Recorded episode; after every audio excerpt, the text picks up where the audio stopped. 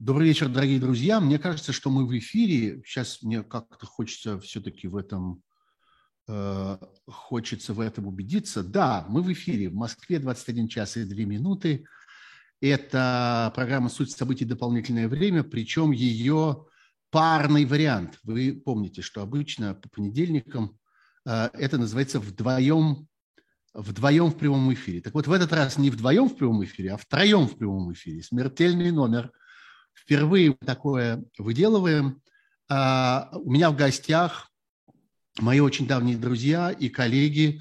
Не стану от вас скрывать, что они супружеская пара, а, Ирина Бараган и Андрей Солдатов, но нас они интересуют прежде всего потому, что они такой замечательный тандем журналистов-расследователей. Они такие сами себе расследовательское, э, расследовательское агентство. Они в таком составе написали несколько замечательных совершенно книг – и э, они являются авторами нескольких терминов, которые были приняты э, постепенно в российской политологии, и в частности э, термина «новое дворянство», о котором мы поговорим, может быть, еще э, в сегодняшнем нашем стриме. Мне этот термин, честно говоря, кажется очень точным, очень правильным и очень своевременным. А, вот. А, в самое последнее время я думаю, что вы много раз слышали имя Андрея Солдатова, а всякий раз, когда вы слышите имя Андрея Солдатова, надо как бы эхом к нему услышать имя Ирины Бараган, с которой вместе он работает. А, тогда, когда прошел слух, точнее, ну, наверное, правильнее будет сказать, появилась информация о том, что начались какие-то довольно серьезные перетряски и серьезные подозрения в составе а, высшего руководства российских спецслужб. Здрасте, Ира, здрасте, Андрей. Все-таки я как-то хочу вас поприветствовать у меня в эфире. А, э, из технических э, соображений э, напомню всем, кто смотрит этот эфир, что у нас с вами работает чат. Я буду очень рад, если в этом чате появятся вопросы. И у меня есть друг Кирилл, которого я специально попросил присматривать за этим чатом, и эти вопросы мне э, пересылать, если вдруг я их вовремя не заметил. Так что, пожалуйста, эти вопросы задавайте. Ну и, как обычно, скажу вам, что будет чрезвычайно полезно, если вы будете подписываться на этот канал, если вы будете ставить лайки этому каналу, потому что YouTube так устроен, так настроен, что он чрезвычайно чувствителен к этим действиям, и если он видит людей, которые подписываются и ставят одобрительные пометки во время эфира, он считает, что это эфир какой-то правильный, ценный для людей и распространяет его гораздо более широко, что, собственно, нам с вами и надо. Ну вот, это все были некоторые вступительные, э, вступительные реплики. Э, а э, я хотел бы вот, э, что, э, с чего начать э, этот наш разговор. А, вот в последние годы, э, если как-то посмотреть на события, которые происходили еще до этой войны, то можно обнаружить, что по репутации российских спецслужб, которыми вы, Андрей, и занимаетесь всю жизнь, собственно, э, по репутации спецслужб было нанесено несколько каких-то колоссальных ударов. Сначала была трагическая история, которая с развитием ее становилась все более и более комической и смешной, про отравителей Скрипаля которых обнаружили в каком-то неожиданном месте, которые наделали какое-то немыслимое количество глупостей, наговорили какое-то невероятное количество нелепостей, выглядели как какие-то клоуны.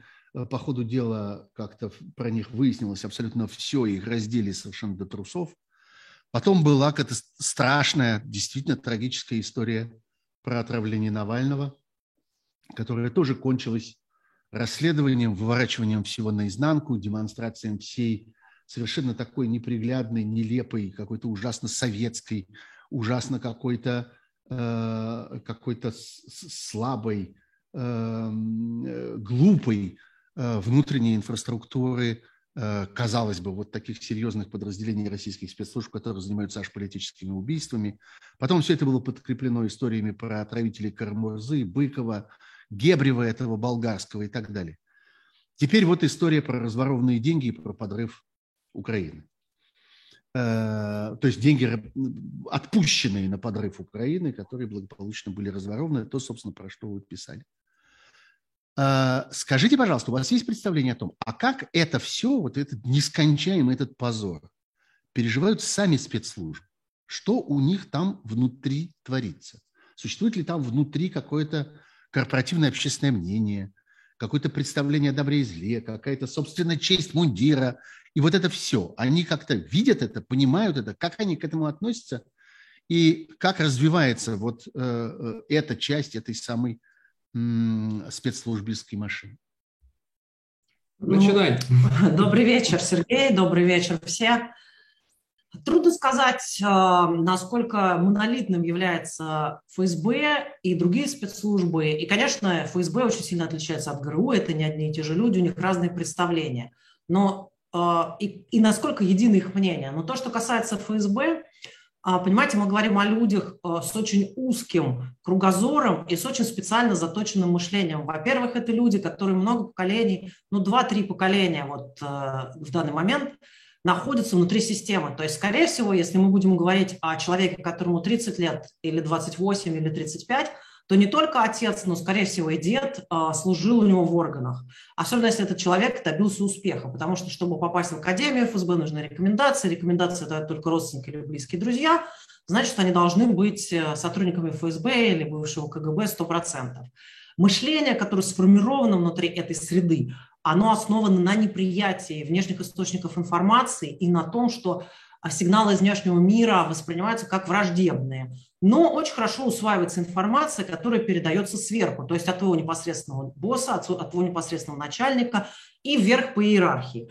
Вот эти люди настолько сконцентрированы на своем начальнике отдела, на своем начальнике подразделения, что очень сложно представить. Когда с ними общаешься, ты все время это слышишь. То есть постоянно идет ссылка на свое подразделение, что сказал начальник. И никак, очень редко на какие-то более абстрактные вещи. Поэтому в этой системе координат а нельзя сказать, что эти провалы выглядят такими катастрофическими и чудовищными, как кажется нам, людям, которые читают э, либеральные источники, э, либеральные СМИ, независимые источники информации и смотрят, это, смотрят видео Навального от начала до конца. В их мире все видится по-другому. Представьте, что а, вы что вы смотрите Russia Today или читаете, как вот нормальный человек с критическим мышлением, как вы это воспринимаете? Вы воспринимаете это через призму критики. Иногда, когда у вас нет времени проверять эту информацию, вы просто ее не воспринимаете. Вот так же они воспринимают весь внешний мир. Поэтому то, что нам кажется позорным и чудовищным, а, изнутри так не выглядит. Плюс не стоит забывать, что а, жестокость в авторитарном государстве, которое постепенно превращается в тоталитарное, основным а, методом, с помощью которых действуют спецслужбы, является жестокость. И все, что произошло, все эти убийства, чудовищные отравления, они демонстрируют эту жестокость в самой высокой степени.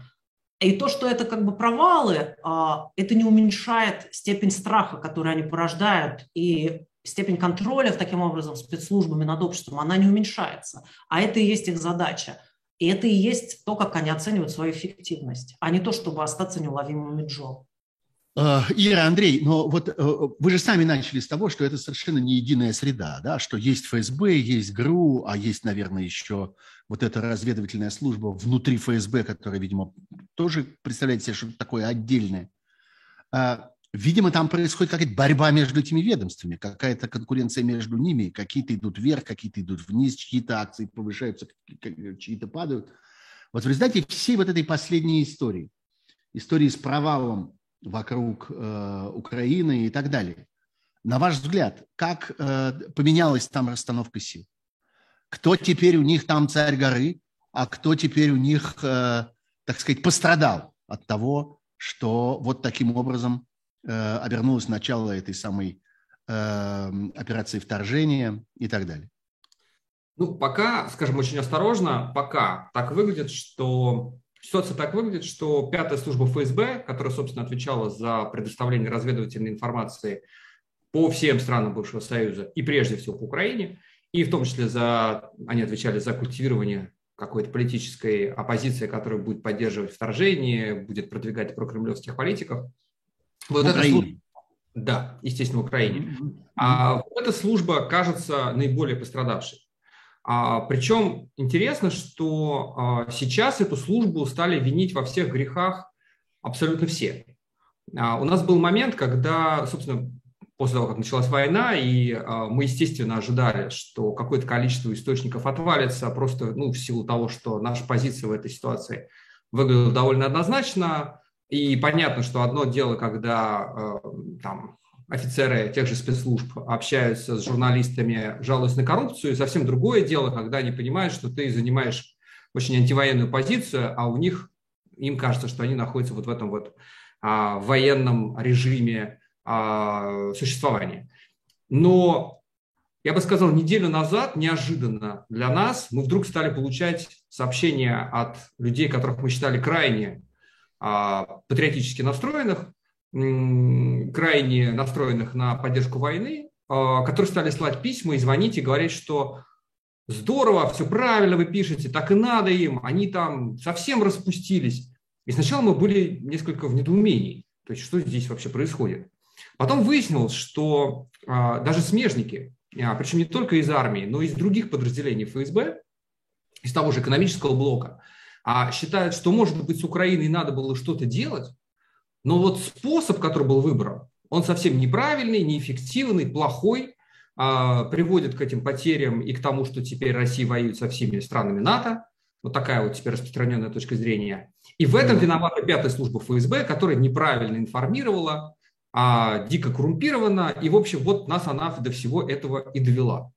Поэтому в данном случае а, интересно для нас было то, что не только армия, а не только люди из, там, допустим, спецназа ГРУ, с которыми мы довольно много общаемся, а крайне критично стали относиться к ФСБ. Но они никогда особенно чекистов не любили, но сейчас прям совсем не любят. Но и люди из других подразделений ФСБ стали во всем винить пятую службу. Значит ли это, что репутация всего ведомства пострадала? Это на самом деле очень э, сложный вопрос, потому что директор ФСБ э, Бортников, в общем, очень умный, очень умелый царедворец, а, который в свое время сумел дистанцироваться, скажем так, от этой пятой службы. Он всегда у нас отвечал за экономику, за олигархов, за, за экономическую безопасность. Это его поляна. Разведка – это поляна не его, не его область. Вот тут Сергей Арестович Беседа выходил напрямую на Владимира Путина, имел право фактически прямого доклада президенту. Ну вот теперь он разгребает а, последствия.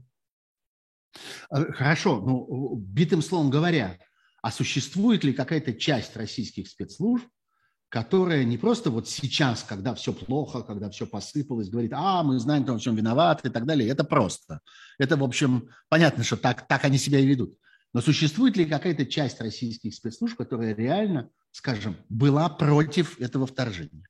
Которая... Нет. Нет. То есть Нет, никто из них реально не смел поднять этого голоса. Может быть, какие-то отдельные люди, если они были против, они тихо молчали, потому что а, в принципе, такого вопроса, что кто-то не поддерживает решение президента, последние 12 лет не существует. Ну, после того, как решение состоялось, да, но ведь э, еще был же такой момент, когда решения как бы еще не было, когда это решение еще готовилось. Еще на этом этапе, может быть, можно было высказать свою точку зрения, продемонстрировать какие-то свои знания, свои сомнения и всякое такое. Или нет? Или это невозможно было и до того?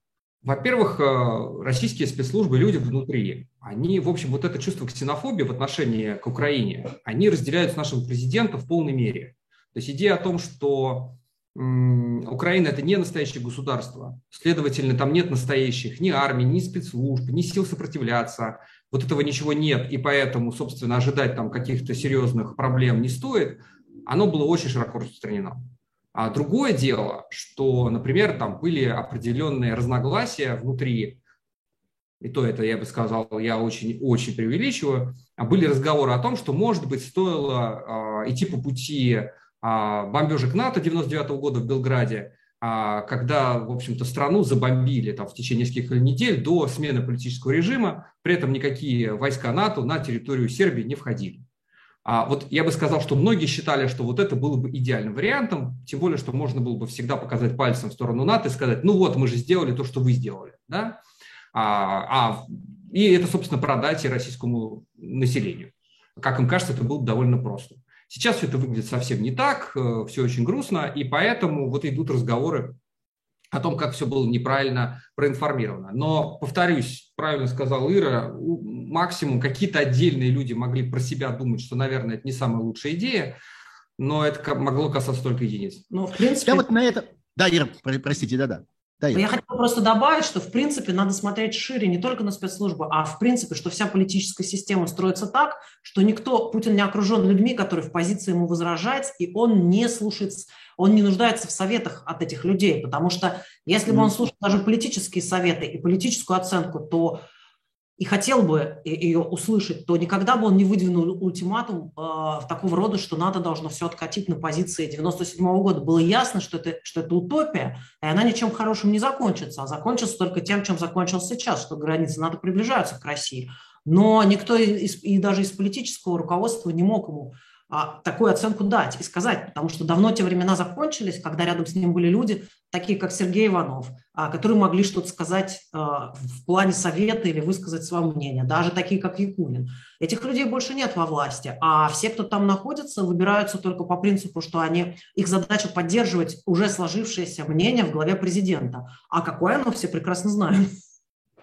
Я на этом на всем как бы так внедряюсь в эту тему, потому что я хочу получить некоторый общий ответ на вопрос, который, мне кажется, очень распространенным, таким очень, я бы сказал, народным. А здесь его задает мой очень хороший друг и замечательный московский врач по имени Андрей Волна, который прислал вопрос, такой поставленный ребром. Это война, это не профессионализм спецслужб или дурь диктатора. Вот, насколько я понимаю ваш ответ, в этой фразе лишнее слово «или». Никакого да. «или» там нет.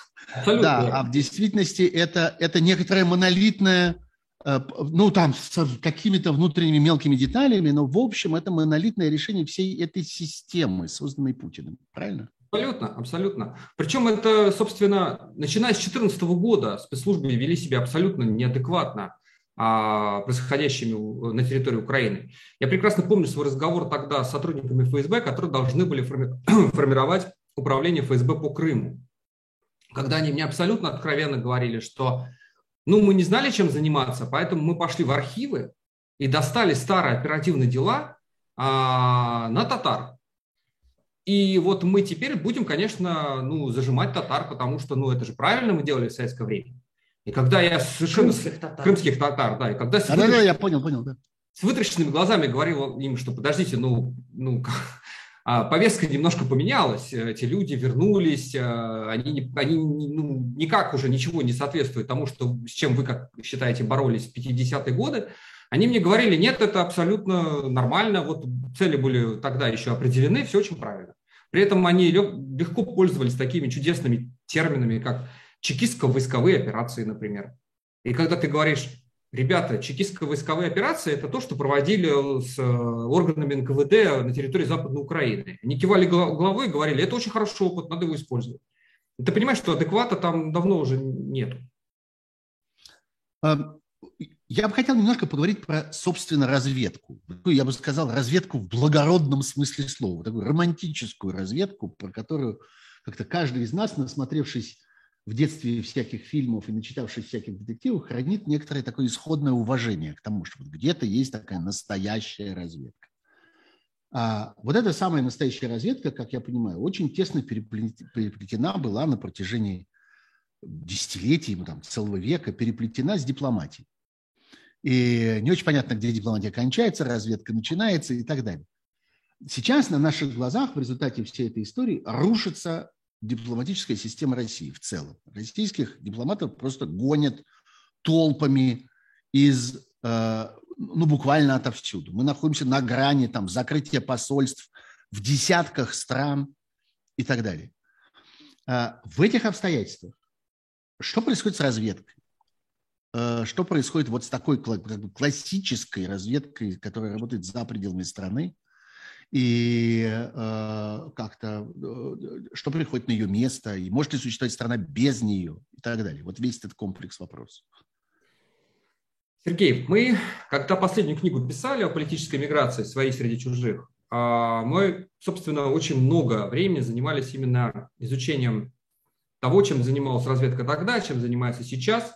И к ужасу своему мы обнаружили одну вещь, что разведка наша никогда не была такой классической, джентльменской, как мы привыкли думать в 90-е годы.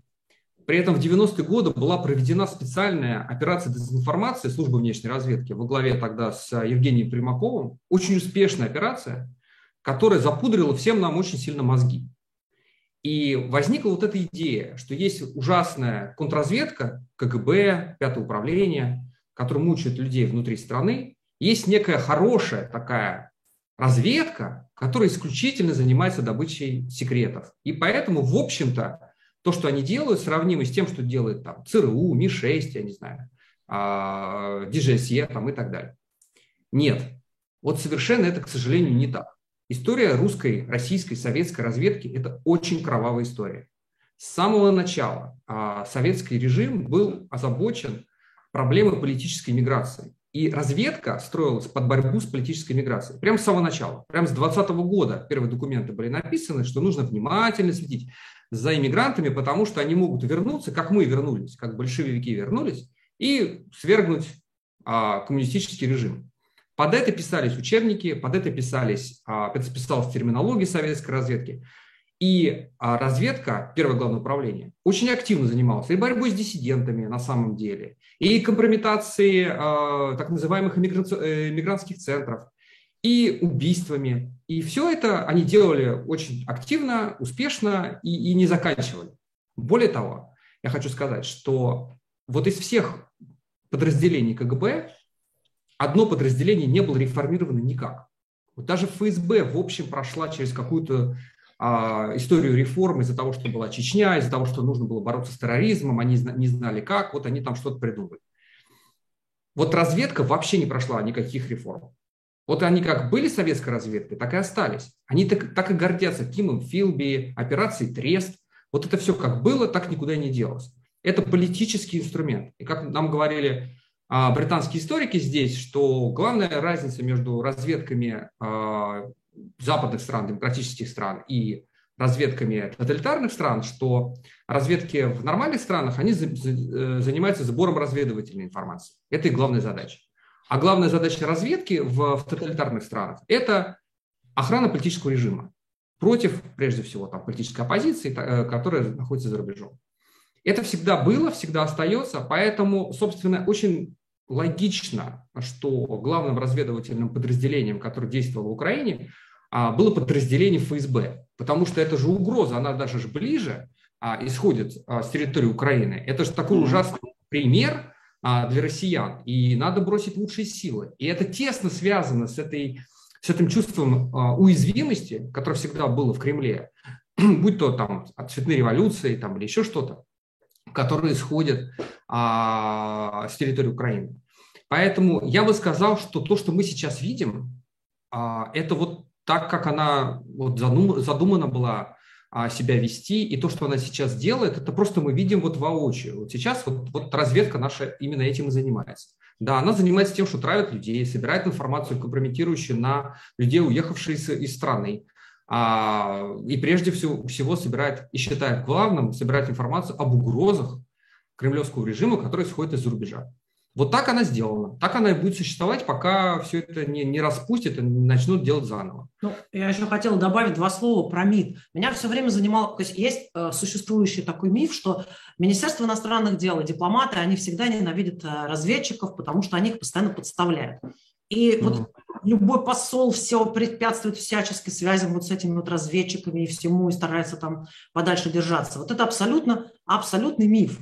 А сколько я общалась, ну, наблюдая просто за тем, сколько дипломатов замешаны в помощи, ну вот мы видели по этим отравлениям и убийствам в Европе, сколько дипломатов замешаны были в помощи этим людям. На побегушках, реально, да, все время встречается. Кто-то что-то там предоставил, и, было, и эти люди вроде бы по всему... Прикрыл прикрыл. Они вроде бы, они не СВРщики, они, да, дипломаты, но они не в позиции отказаться. Более того, когда я общалась с дипломатами, которые покинули свою службу и могут сейчас свободно говорить, я говорю, что вообще происходит? Почему а вы так нормально относитесь а, к сотрудничеству с, с СВР? Они, они мне отвечали очень просто, что в советское время считалось так, что ЧК – это передовой отряд партии. Ты не можешь не сотрудничать с передовым отрядом партии, ты обязан. В 90-е годы Козырев как-то это попытался немножко изменить, но он не произвел никакой огромной чистки. И каких-то таких существ, психология, в общем, этих людей не изменилась. И когда начались 2000-е, эти люди вернулись прямо вот э, к тому же мышлению, которое у них и было. Они радостно сотрудничают э, с разведкой, многие пытаются извлечь из этого какие-то преференции, и уж точно очень редко, когда препятствуют тому, чтобы разведка как-то мешала их дипломатической деятельности. Они мешают всегда, но никакого такого диссента, никакого такого выступления Министерства иностранных дел, там, не знаю, Лаврова против этого вмешательства никогда не было. Наоборот, с каждым годом все больше и больше прикомандированных сотрудников, подкрышников, то есть людей, которые представляются дипломатами, на самом деле являются разведчиками, входят в штаты посольств, а постоянно страдают дипломаты, их высылают, но Министерство иностранных дел ничего, Лавров ничего не говорит Путину и ничего не говорит Нарышкину его предшественникам, что вы нас подставляете, дипломатия отделена от разведывательных служб. Нет, потому что в государстве, а, где главную роль играют спецслужбы, это не так они важнее, чем дипломатия. Есть еще, как я понимаю, третий элемент этой же самой пирамиды, э, то, что теперь называется Россотрудничество. Вот вся вот эта вот э, команда, которая во главе теперь с внуком Примакова, э, этим самым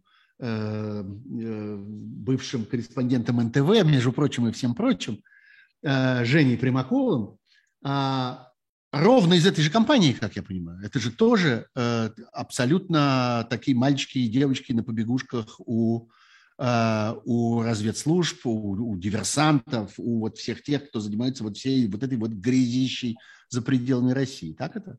Абсолютно, да, абсолютно верно. И вся эта идея на самом деле работы и помощи соотечественникам, она абсолютно, ну, такая габистская по сути, стоит просто даже взглянуть на а, комиссию э, правительственную по делам соотечественников.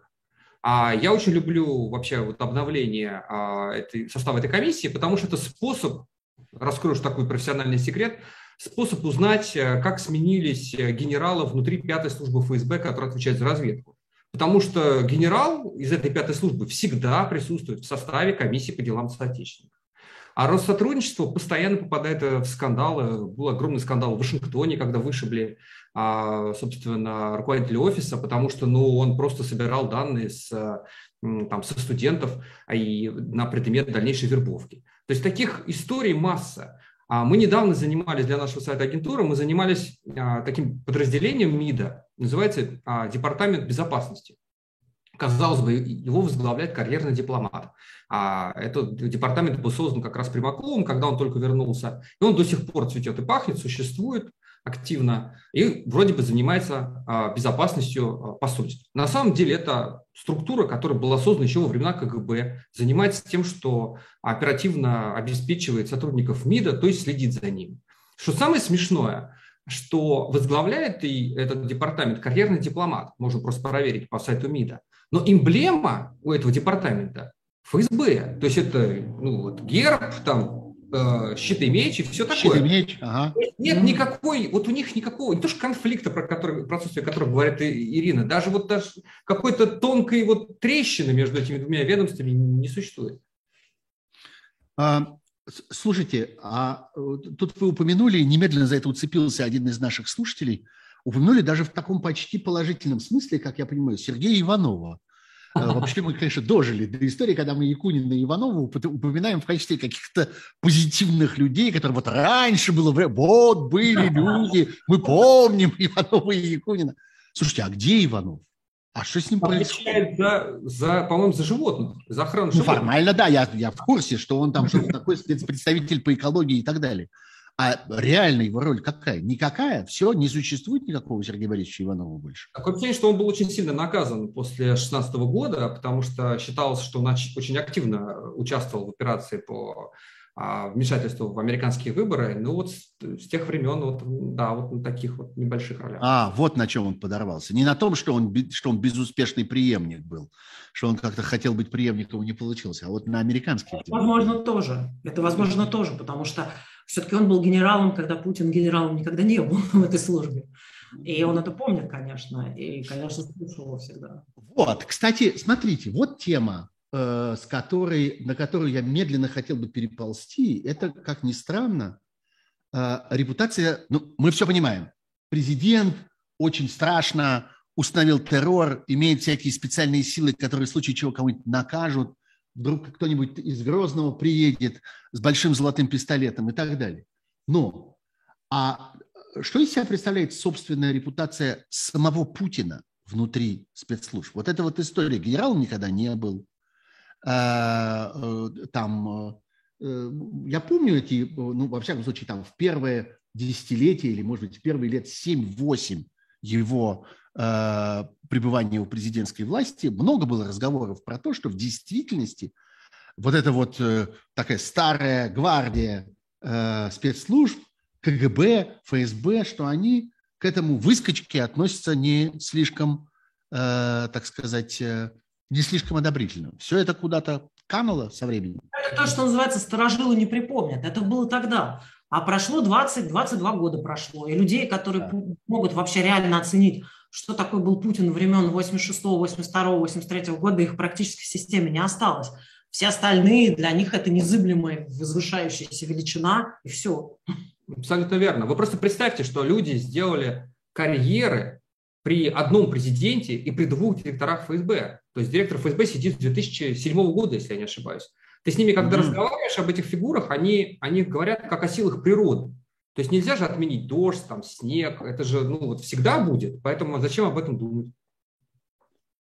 Соответственно, все наши разговоры про то, что именно в недрах спецслужб, в недрах там, ФСБ, разведки или еще чего-то может возродиться какое-то движение, которое окажет какое-то сопротивление, которое противопоставит здравый смысл чему-то и так далее.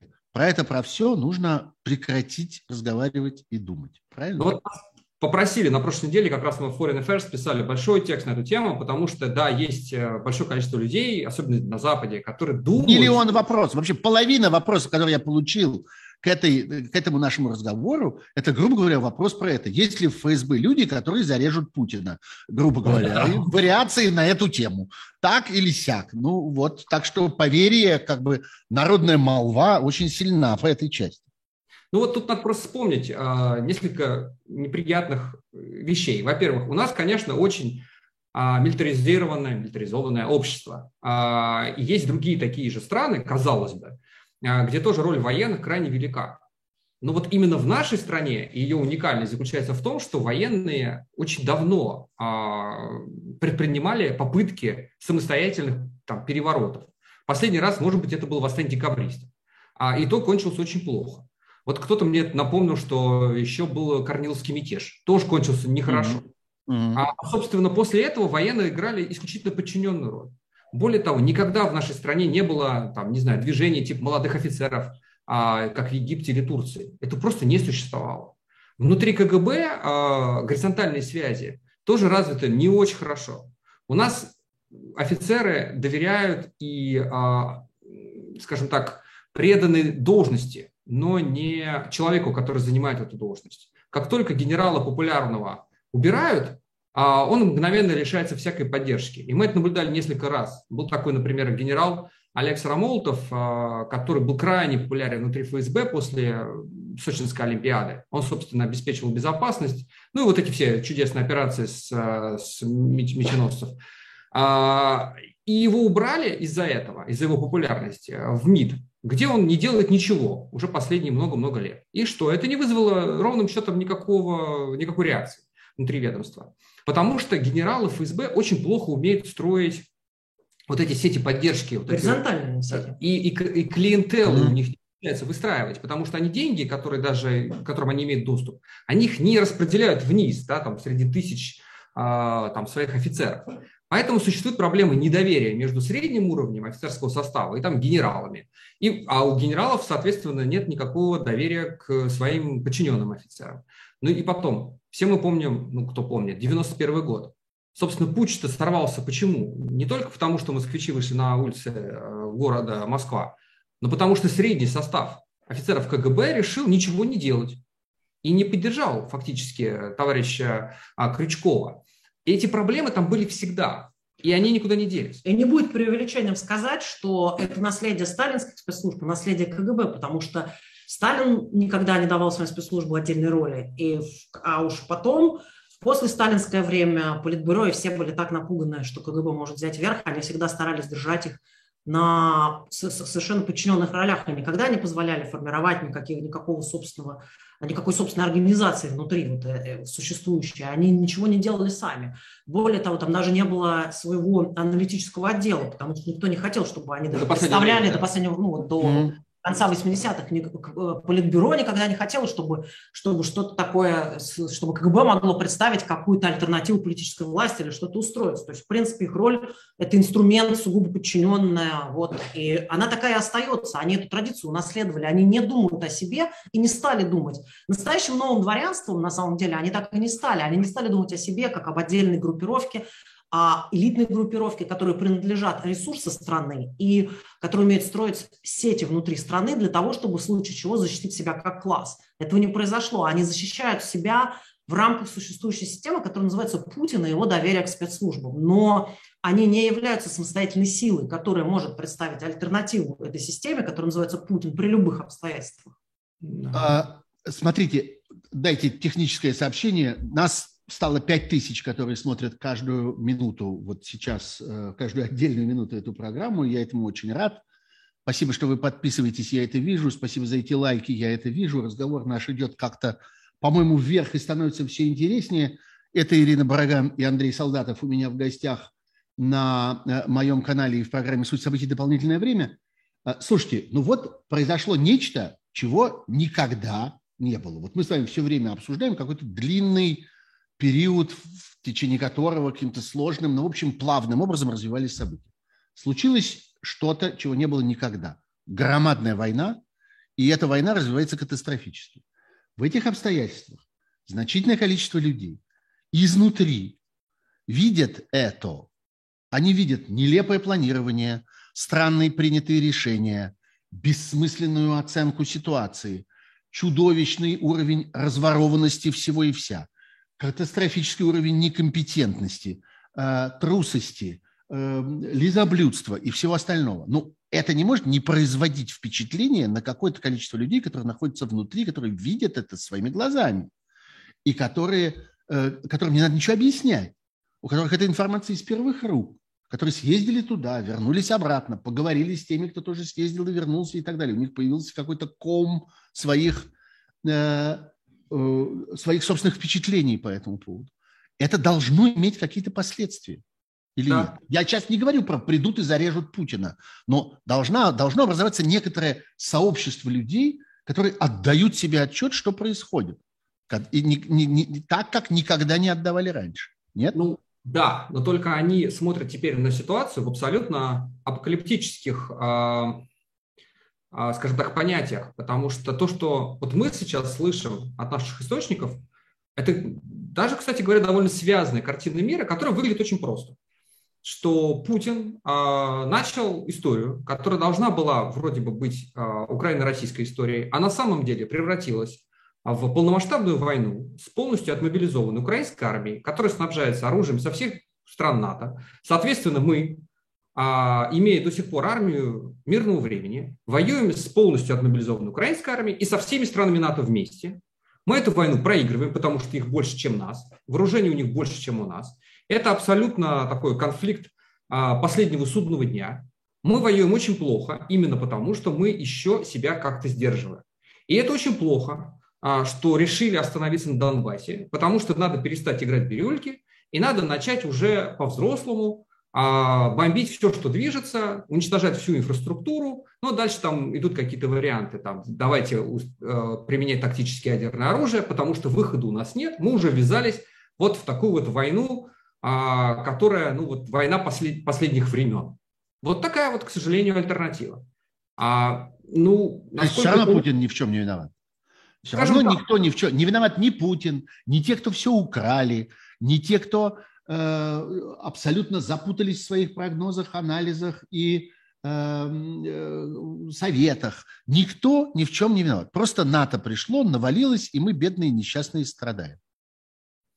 Ну, скажем так, Путин подвергается определенной критике, что, а, во-первых, вот сейчас из-за того, что он не дает возможности вот это все устроить, то, что они хотят, такую тотальную войну. Им хочется... Он тотальную... подвергается критике справа, грубо говоря. Он да, подвергается... да, именно... он, это, он подвергается критике за то, что он недостаточно жесток, недостаточно решителен, недостаточно свиреп, что называется. Да, вот да, с этой стороны.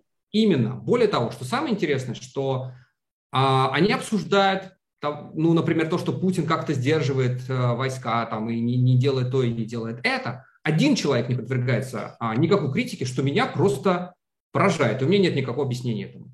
Никто не подвергает критике министра обороны.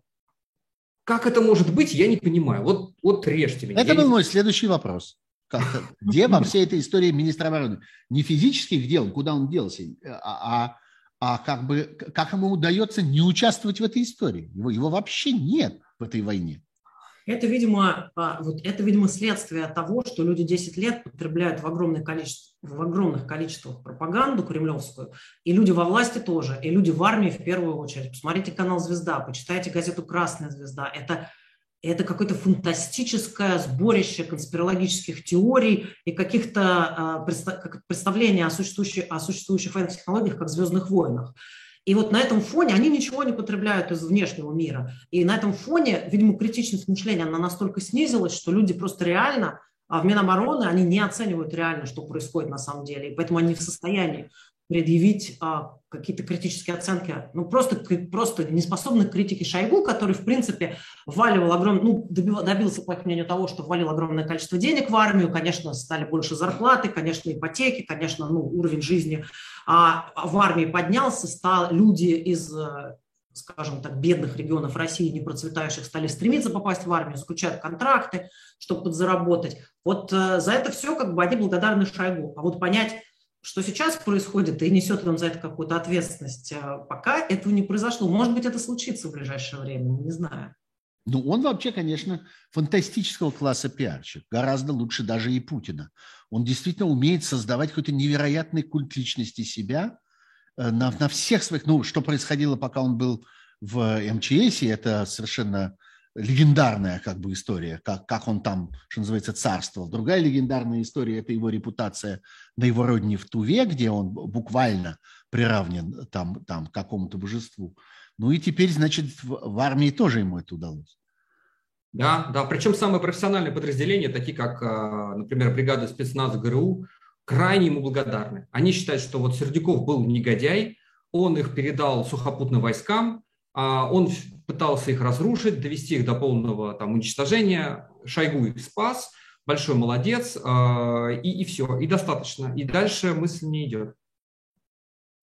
Э, хорошо, но во всей этой истории, между прочим, вот смотрите, мы движемся с вами. Сначала поговорили немножко про всякие спецслужбы ФСБ и прочее, сейчас поговорили еще и про армию, но есть еще, еще одна, один большой кусок. Это, ну, я бы сказал, самая какая-то народная часть этого всего. Это вот полиция и э, какие-то э, ну вот люди, которые работают, что называется, на земле, и которые тоже во всем этом участвуют. То их гнали Э, знаменитые эти кадры, когда они в автозаках и со щитами э, ехали брать Киев. Э, но есть же еще как бы тыловая часть полиции, Росгвардии, если говорить о там провинциальной ее части, то это то Росгвардия тоже состоит не из одних только этих космонавтов, которые бьют московских, московских демонстрантов это-то вообще, что называется, плоть от плоти народа. Одних, я не знаю, участковых милиционеров взять, их сотни тысяч в стране.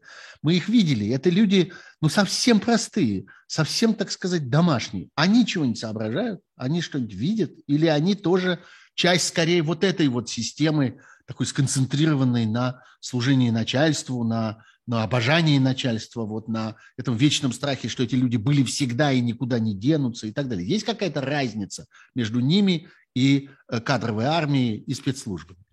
Я имею в виду ну, полицию там, и так далее. Страх, а? играет намного, страх играет намного большую роль у них, потому что они не хотят ехать воевать. И резко вспомнили очень многие люди, которые даже не, не застали это время, что было время во время Второй чеченской кампании и во время Первой, когда брали этих ОМОНовцев и отправляли по ротации на территорию Чеченской Республики. Вот это им совсем не нравится. И их там перемалывали, да. Абсолютно один, один ОМОН за другим, да. Им это очень не нравится, этот опыт им не, не хочется воспроизводить. Они все время друг другом обмениваются слухами, что вроде говорят, кому-то собирать вещмешки, кому-то говорят готовиться к командировке, а что же будет, когда кончатся все войска, а нас пошлют. Вот сейчас это... А что будет, когда кончатся все войска? Вот этих же разговоров очень много, что э, как бы ресурс, особенно человеческий ресурс, не бесконечен, не безграничен, особенно если не, не устраивать из политических соображений, все-таки не устраивать общую мобилизацию. А какие шансы, что спецслужбы, ФСБ, Росгвардия, полиция и так далее отправятся на фронт? Я бы сказала, что шансов, что полицейские пойдут на фронт, очень мало, потому что, ну, если вы представляете себе оперу из московского ОВД, и, например, сравнить его с росгвардейцем, например, из дивизии Дзержинского, который расположен в Московской области, в Балашке, недалеко от Москвы, то э, эти люди очень не похожи. То есть опер э, из ОВД – это человек э, такой себе на в общем, скорее всего, в меру коррумпированный, понимающий, что происходит, у которого есть хоть какая-то свобода маневра. Очень часто человек с большим чувством юмора, если это опыт. Да. И, ну, бывает, что туповатый, но и часто очень несметливый. Но я не знаю, любой офицер из дивизии Дзержинского, и вообще то, то, что это человек, который живет за забором, начал свою жизнь в молодые годы в общежитии, может быть, потом переместился в семейное общежитие или в лучшем случае в служебную квартиру, которую у него отнимут в случае, если он уволится из органов, и его семья пойдет жить на улицу, и человек, который все время тренируется за этим забором, иногда садится в грузовик и ездит в Москву. Ну, общего ничего. Вот этот человек из э, дивизии Дзержинского, из Росгвардии, он, конечно, а, вероятно, пойдет без всякого сомнения брать Киев и только потом поймет, что там нет нацистов. А московского опера, который добровольно садится в поезд и едет э, бороться с таких много, много таких московских оперов или даже саратовских, которые добровольно едут сражаться а, с укрофашистами, я очень плохо представляю. Они просто уволятся. А, а существует ли в этой среде а, понятно, вы очень убедительно говорите о том, что там не может быть какого-то какого массового, э, не знаю, там, не только сопротивления, но и осознания того, что происходит. Но существуют ли в этой среде какие-то диссиденты? Существуют ли люди, которые там, не знаю, ведут какие-нибудь внутренние тайные телеграм-каналы, которые что-нибудь собирают, которые э, как-то, ну, ведут какую-то какую-то свою собственную просветительскую деятельность. Это вообще это, это там бывает? Эта среда способна порождать таких людей или теперь уже больше нет?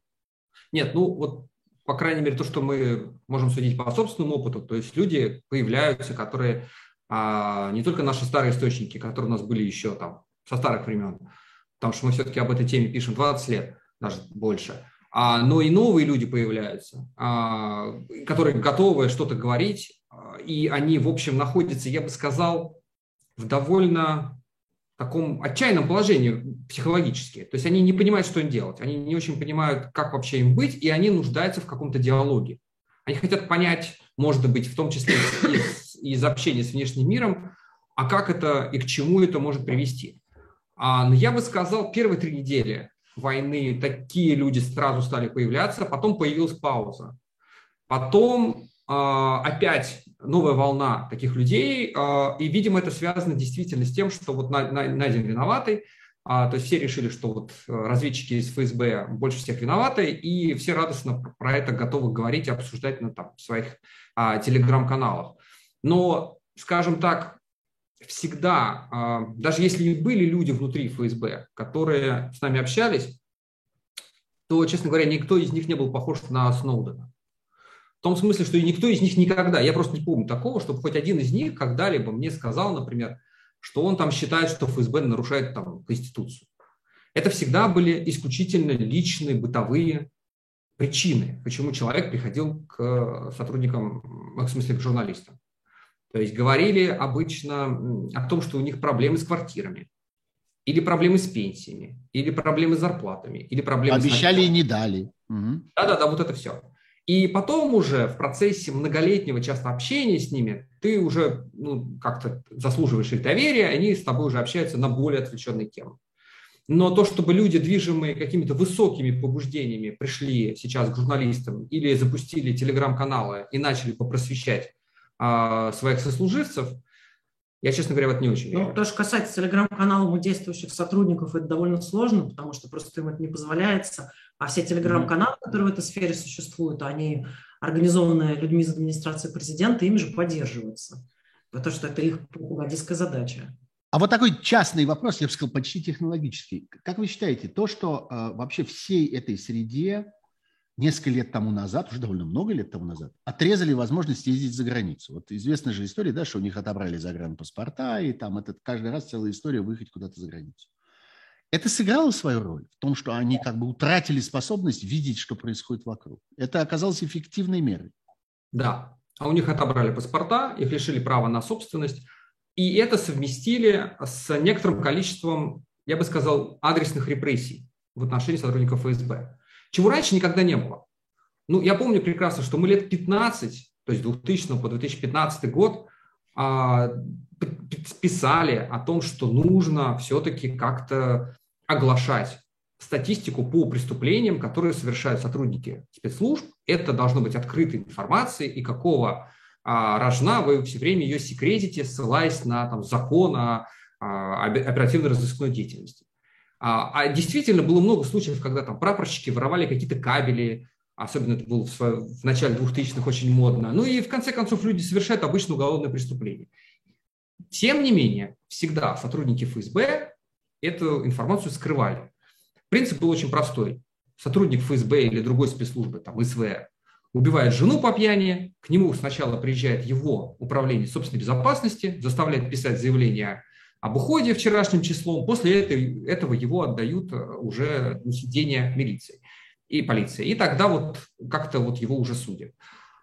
Что изменилось в 2015-2016 году, как раз одновременно с, э, с тем, как им отняли, у них отняли паспорта, публично э, стала появляться информация о наказании сотрудников ФСБ. Появились целые дела э, о сотрудниках ФСБ. Там, и люди попали из Центра информационной безопасности ФСБ в тюрьму по госизмене, из управления К. Целый генерал ФСБ оказался под судом, причем легендарный человек, э, бывший начальник вымпела. Уж казалось бы, ну прям легенда из легенд. Тем не менее. И этот сигнал был, конечно, ну, в общем, понят сотрудниками ФСБ, что у них вот эта вольница, она закончилась, они инструмент. А, и, и, кстати говоря, с этим же совпало, скажем так, опало людей, которых, которые считались идеологами вот этого самого нового дворянства. Того же Иванова, и одного, и второго, и Якунина.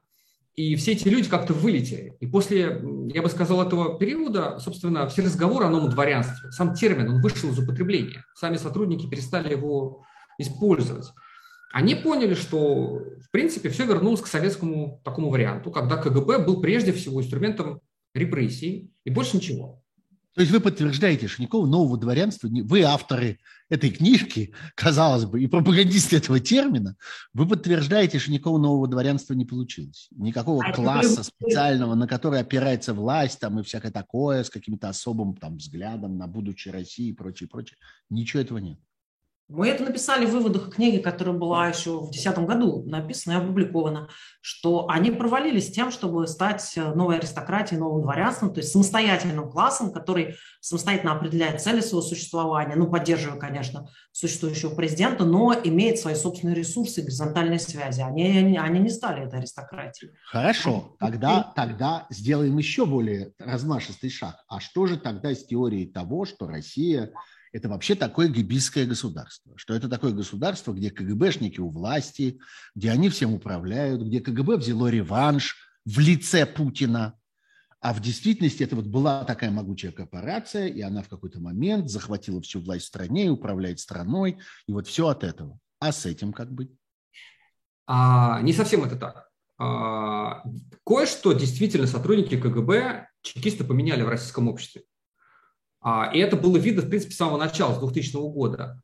Путин сразу начал проводить эту идею, что, в общем-то, любое внешнее вмешательство в дела государства по определению это вещь враждебная и подозрительная. Поэтому не должно быть никакой внешней экспертизы, не должно быть никаких журналистов, никакого экспертного сообщества. Все эти люди, и даже парламент, в общем, тоже не очень нужен, а нужен только в виде вот такого, ну вот того, чего у нас есть сейчас, потому что нечего чужакам лезть в наши дела. Потому что если чужак в наши дела лезет, скорее всего, ему кто-то заплатил, его кто-то попросил, и вот в этом, а, собственно, его задача. И это было с самого начала, и это сейчас проникло абсолютно во все, я бы сказал, слои а, государственного аппарата. Мы все прекрасно знаем, что первый контрвопрос любого российского чиновника – это не попытка ответить на вопрос журналиста, а попытка там узнать, а кто тебе заплатил, а кто тебя попросил. Это вот, ну вот 20 лет мы с этим живем. Второй очень важный момент – это, мне кажется, то, что, собственно, сделали на самом деле сотрудники спецслужб с российским обществом. В КГБ вообще изначально очень плохо относятся к людям, к человеческому материалу. Это очень важная вещь а, психологии сотрудников КГБ. Они в принципе считают, что все люди, абсолютно все, неважно кто, там наши, не наши, с этой стороны, с другой, все движимы исключительно низменными инстинктами. То есть э, никаких высоких там, принципов, устремлений, идей быть не может. Но это часть общей победившей в России, так сказать, официальной доктрины. Религиозная вера во всевластие денег. Все делается за бабки. За каждым движением, за каждым словом, за каждым поступком, за любым процессом, за чем угодно стоит кто-то, стоит Ротшильд, который это забашлял. Это, это, как я понимаю, главная религия Путина, собственно. Это, это он в это верит. Я много раз говорил про это. Да, но это абсолютно, это вот комитетская такая тема, которая там всегда была. Она была в советском обществе, конечно. Из-за этого всегда, ну вот если... С такой силой. Не с такой силой. Денег не было. Денег не было. Но, например, да, ну, отсюда вот эта вот странная идея, да, огромное количество инструкций, которым был обложен советский человек обычный. Почему? Потому что считалось, что советский человек, вот если его просто отпустить и дать ему делать свою работу, он обязательно сделает какую-нибудь глупость. Или с пьяну, или потому что он идиот, или потому что он враг. Это ну, как-то, поэтому его нужно вот максимально ограничить в его инициативе. В армии было всегда то же самое. Советский командир там, уровня там, командира роты, командира батальона, он не имел никакой инициативы и не имеет до сих пор. Потому что а вдруг он решит, не знаю, на Кремль пойти. Или он просто опять-таки идиот, или дурак, или пьянь. Поэтому ему вот ни в коем случае нельзя ничего поручить, а не, не делегировать никакой ответственности. Это нельзя делать. Но в Комитете госбезопасности это на, на совершенно другом уровне находится. Они в принципе считают, что все люди очень плохие. Они просто скрывают это до какого-то момента. И вот это с нашим обществом и произошло. Вот этот взгляд на, например, на Украину, как на государство, на людей там. Он, вот, вот мы это получили как результат, потому что обычный советский, российский человек сейчас просто думает как? Может быть, они там все и не нацисты, но потому что мы, конечно, общаемся с нашими родственниками, и мы вот знаем, что все вроде как бы вот не так, но в глубине души наверняка они же все-таки гады, потому что мы же все как бы плохие. И поэтому идея того, что все-таки ими правят какие-то очень плохие люди, и сами они по себе очень плохие, она воспринимается как абсолютно нормальная. Вот это вот, мне кажется, вот это результат вот такого чекистского влияния. Но на инструментальном уровне, на уровне того, что они владеют корпорациями и говорят там, что делать российским олигархам, это не все-таки не совсем так. Этого не произошло. Они провалились в том, чтобы получить как, как новое дворянство, они должны были аккумулировать а, ресурсы государства и бизнес-ресурсы в том числе. Но мы видим, что все эти корпорации, они принадлежат или олигархам, или госкорпорациям. И если генерал теряет свою позицию, например, в качестве руководителя службы, он больше не получает, получает взяток, он не крышует, он идет на пенсию. А если бы они были бы мудры настолько, они бы, э, чтобы стать новым дворянством, они смогли бы получить эти предприятия. Предприятия ВПК принадлежали бы не Дерипаске, а принадлежали бы Патрушеву, например. А этого не произошло. Или каким-то mm-hmm. такого же уровня. Этого не случилось. То есть они проиграли Фридману и Авину, грубо говоря, и, и всем остальным знаю, Михель, Михельсону и, и, и всем прочим. Всем остальным новым олигархам, которые появились при Путине и тоже не выходцы из спецслужб и прочим Ротенбергом. Да. Слушайте, э, мы час с вами уже в эфире. Это программа «Суть событий», дополнительное время. Э, вдвоем в прямом эфире, который на самом деле втроем в прямом эфире. У меня в гостях Ирина Бараган и Андрей Солдатов. Если вы не против, я бы еще немножечко бы вас поддержал бы тут, потому что у меня есть несколько э, вопросов моих и вопросов наших слушателей тоже, которых все прибывает и прибывает – и подписок прибывает, и лайков прибывает, и, главное, зрителей прибывает. А, и разговор явно как-то очень, что называется, интересует э, нашу аудиторию здесь. Несколько таких точечных вещей, которые в последнее время произвели на всех сильное впечатление. А, хотя, может быть, и чисто технических. Например, несколько дней тому назад э, все со страшным увлечением обсуждали какую-то странную полетную активность. Как-то бесконечно летали какие-то правительственные борты, э, какие-то самолеты оперативного управления, радиолокационной разведки и так далее, в Уфу, в какие-то сибирские части и так далее. Что это было? Это какая-то подготовка к переселению в бункеры или прочее. Вы что-нибудь знаете про это? Честно говоря, у меня нет такой информации, просто даже не хочу спекулировать. Я тоже не знаю, я за этим наблюдала, но у меня никаких, кроме обывательства. Окей, тогда, тогда вот э, э, то, что меня интересовало всегда, вот есть эти люди, которые там всю свою жизнь, даже больше, чем жизнь, несколько поколений, надували со страшной силой щеки, что они все видят, что они за всем умеют следить, что у них есть тайные связи, тайные инструменты, наблюдения за всем вокруг. И вдруг вылезли какие-то совершенно общедоступные вещи. Флайт-радар, по которому можно проследить за любым самолетом. И мы сейчас в реальном времени смотрим, как летает почему-то самолет итальянской таможни, итальянской таможенной полиции летает в Бучу, потому что они там, итальянцы, участвуют, как я понимаю, в этом расследовании и так далее. Э, или, например, сегодняшняя новость. Google пооткрывал все локации российских секретных объектов. Можно теперь видеть в Google картах – пусковые установки, какие-то секретные ракетно-военно-подземные аэродромы с дальней авиацией, бункеры и все прочее. А, э, как вы думаете, это меняет какое-то соотношение сил?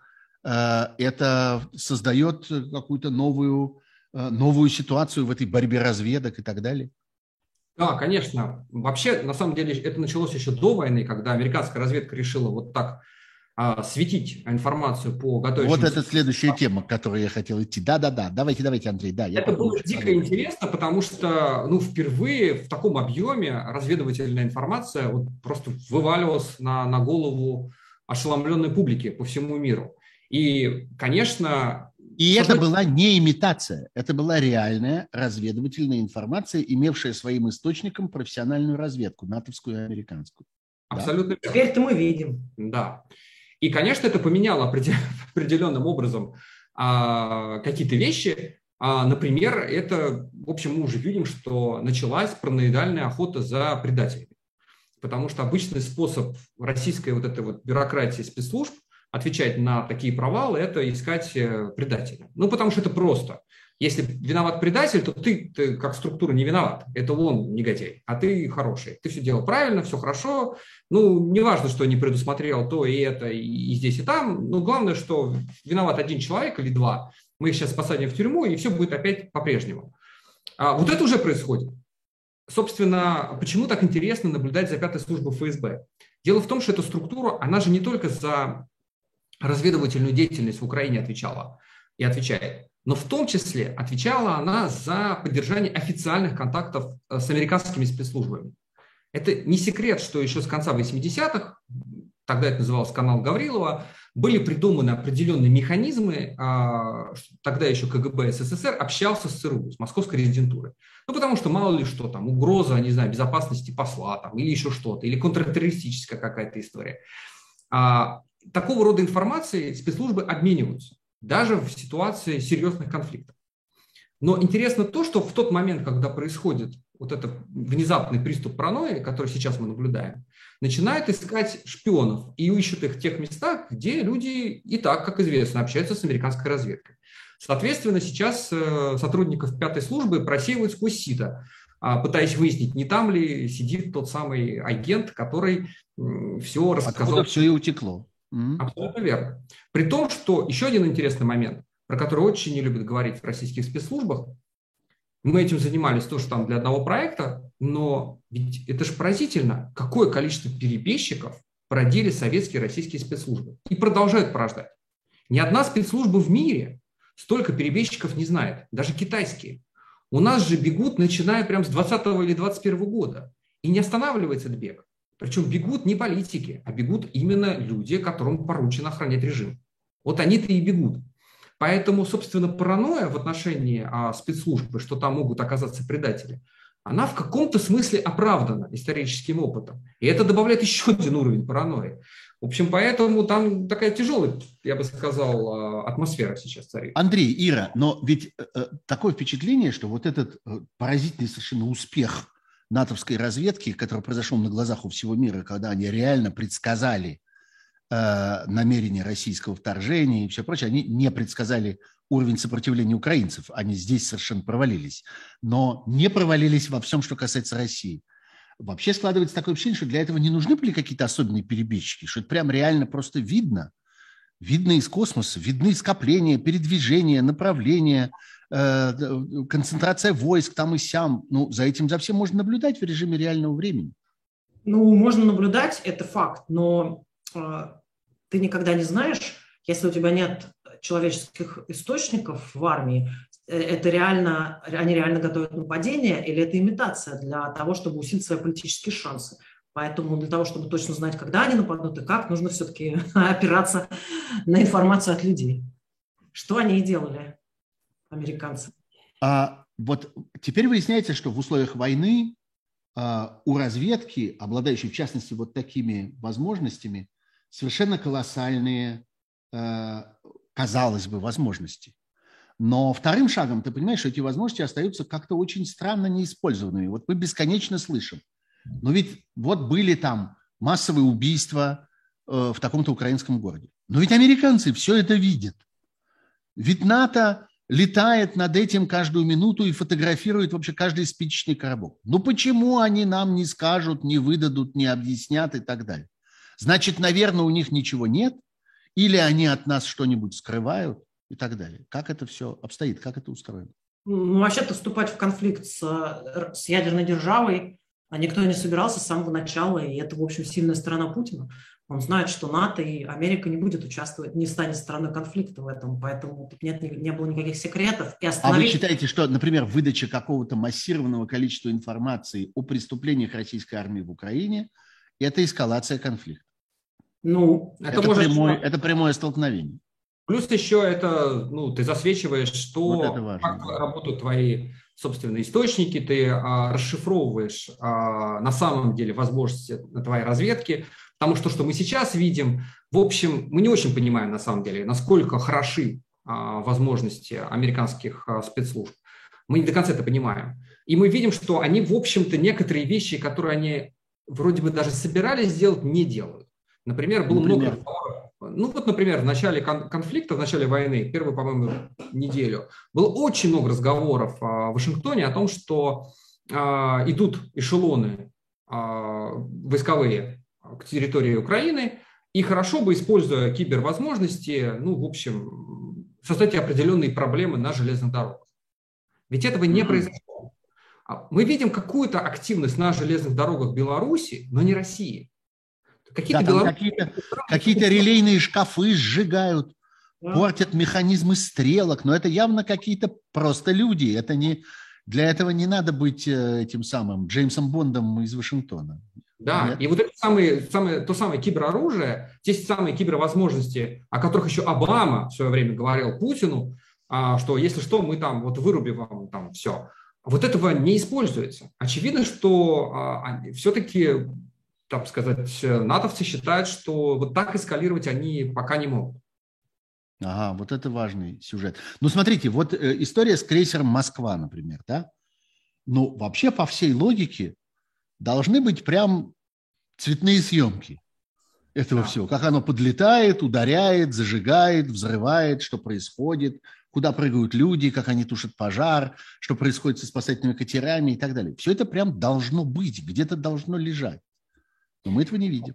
Я тоже, я, честно говоря, общался с американцами на эту тему, говорил, почему у вас нет съемок, а ссылки были на шторм и на плохую погоду. А шторма-то не было. Вот. А теперь говорят, что шторма не было. Нет, не говорят, можно проверить по, э, по сайтам, которые фиксируют погоду на море. Шторма не было, и ветер был 7-9 а, метров, а штормовой считается 19 в секунду, поэтому его не было.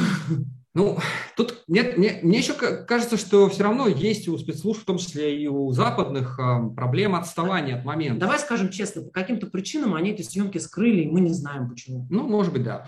Ну, Потом. очень убедительно звучит, конечно, ваша версия, что это просто, а, ну, как бы один из видов э, эскалации прямого конфликта. То же самое, почему они не, не, не организуют бесполетную зону, в чем их Да, украинцы бесконечно упрекают, что закройте небо. Закройте небо, не давайте русским летать и бомбить. Нет, это будет, собственно, прямым столкновением. Видимо, ну, вот такое вот прямое использование, прямое использование э, развединформации, вот такой, прямо в лоб, тоже будет прямым столкновением. Видимо, они так, что ли, считают? Это я как-то вот на ходу сейчас пытаюсь сообразить. Я раньше не отдавался в этом отчете. Я думаю, да, потому что, вот, например, была информация с самого начала, очень многие люди, ну, мы в том числе, задавались вопросом, что вот во всех путинских войнах всегда была объединенная группировка войск УГВ, был ее командир, да, командующий. А вот в этой войне, ну, нет командующего. И сначала нам говорили, да нет, вы просто не знаете, он, наверное, какой-нибудь тайный командир, а, просто он известен только вот военнослужащим, его просто в этот раз решили не делать публичной фигурой. Да, вот в, в войнах там в, в Чечне, в Грузии, в Сирии такая фигура была известна, а вот в этот раз решили сделать его тайным а, генералом, который всем руководит. Ну хорошо, прошел месяц. Ну, ребята, а, в течение месяца российские военнослужащие попадают в плен, их допрашивают, а, есть огромное количество перехватов военных, которые доступны. И все равно никто этим вопросом не задавался до, по-моему, 40 дня. И только на 40 день американцы сказали, что да, что-то мы тоже не видим никого, никакого командующего, что-то странно. Правда, спустя какое-то время мы видим, что уже российское командование спохватилось и назначило Дворникова вот быть тем самым командующим.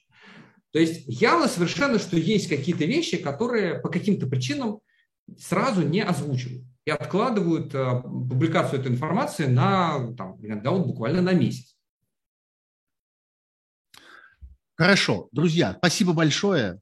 Я не хочу вас как-то совсем уж утомить этим разговором, тем больше я рассчитываю вас получить еще, еще не раз сюда. К сожалению, у нас с вами нет оснований считать, что война завтра кончится, и все это перестанет нас интересовать. Не перестанет. А уж ваша-то профессия тем более. Спасибо вам большое. Это чрезвычайно увлекательный разговор. И я прям вижу это статистически. Знаете почему? Потому что передо мной есть статистика, в частности, длительности просмотров. Вот какая у нас средняя длительность. Так вот, она гораздо больше, чем на нормальных моих этих стримах. Это означает, что народ залипает, что называется. Люди приходят и остаются, не уходят, слушают дальше. Вот, друзья, это была Ирина Бараган и Андрей Солдатов. Я очень благодарен вам за э, ваше внимание и терпение. Пожалуйста, обратите внимание, что внизу, вот там вот в подписи, в, в аннотации к этому стриму есть э, специальные ссылки, с помощью которых можно помочь этому моему каналу и поддержать его, и я таким образом смогу нанять профессионалов для того, чтобы он лучше выглядел, и как-то лучше вам было слышно, и лучше это все было устроено. И э, я бы, мне было бы не так стыдно приглашать хороших гостей. Ира, спасибо огромное. Андрей, спасибо, спасибо огромное. Большое, спасибо. Мы встретимся здесь еще раз снова и снова. Счастливо пока. Всего хорошего. Желаю нам всем, чтобы война скорее кончилась. Пока. До свидания. Счастливо.